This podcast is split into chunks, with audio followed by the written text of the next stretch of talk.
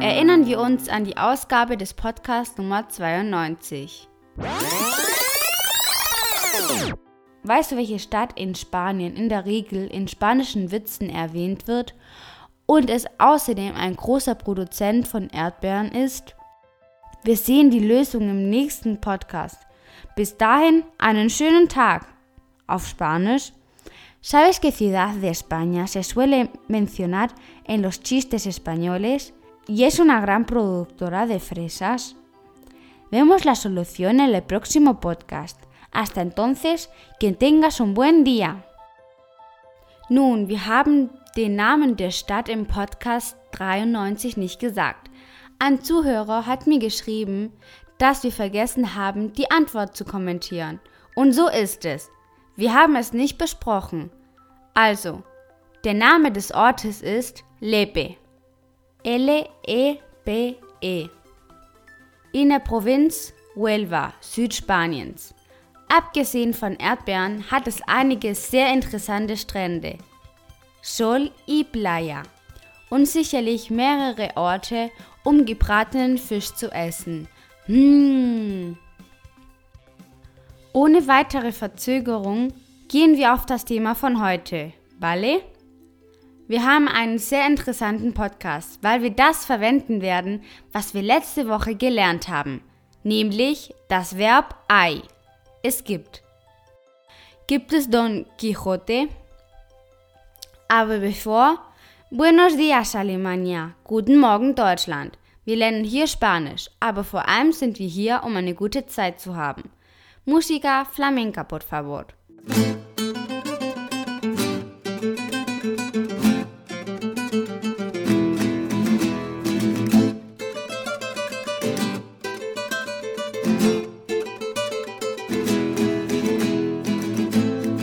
Bienvenidos a Abril FM, tu podcast donde aprendes español de forma fácil y divertida.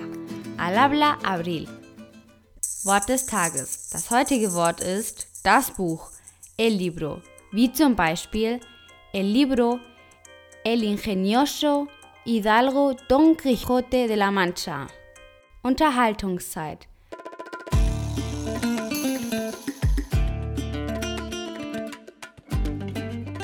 Heute haben wir Don Quixote und Sancho Panza in unserem Gespräch. Und wer sind Quixote und Sancho Panza? Sie sind die Figuren des berühmtesten Buchs in der spanischen Literatur von dem Schriftsteller Miguel de Cervantes. Cervantes ist für die spanische Sprache als Shakespeare für die englische. Lasst uns Sancho Panza und Don Quixote in unserer nächsten Unterhaltung hören. Sie reiten. Don Quixote sagt zu Sancho, dass er einige böse Riesen sieht und Sancho sagt ihm, dass es keine Riesen sind, sondern Windmühlen. Schau dir die Form von Ei genau an. Es wird mehrmals im Gespräch verwendet.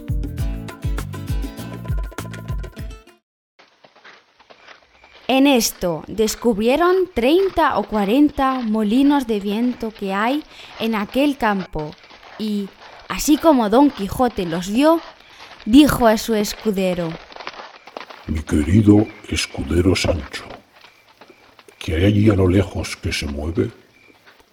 Allí hay 30 molinos de viento, mi señor. No, mi amigo Sancho. Hay gigantes que tenemos que batir. ¿Está seguro, mi señor? Yo no veo ni oigo gigantes. Los oigo bien alto, mi leal Sancho. Pues ahí lo único que hay son molinos de viento, mi señor.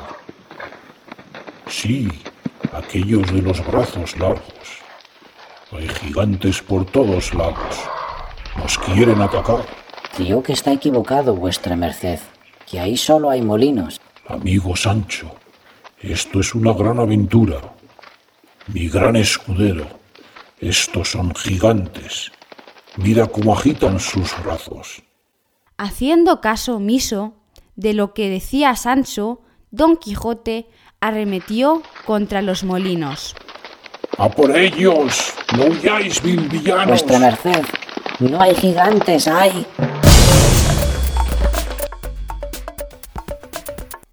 Ve, mi señor, aquí no hay más que molinos de viento. Calla, amigo Sancho. ¡Qué golpe! Die Verabschiedung, la despedida. ¡Ay caramba! Wir haben diese Redensart im vorherigen Podcast gelernt. Es ist eine Exklamation. Diese wird normalerweise als positive Überraschung verwendet. Wie zum Beispiel Donnerwetter! Was für einen Schlag bekam Don Quixote? Auf Spanisch ¡Ay caramba! Esta expresión la vimos en el podcast anterior. Es una exclamación que normalmente se utiliza como sorpresa positiva. Por ejemplo, podríamos decir, ¡ay caramba! ¡Qué golpe se llevó Don Quijote!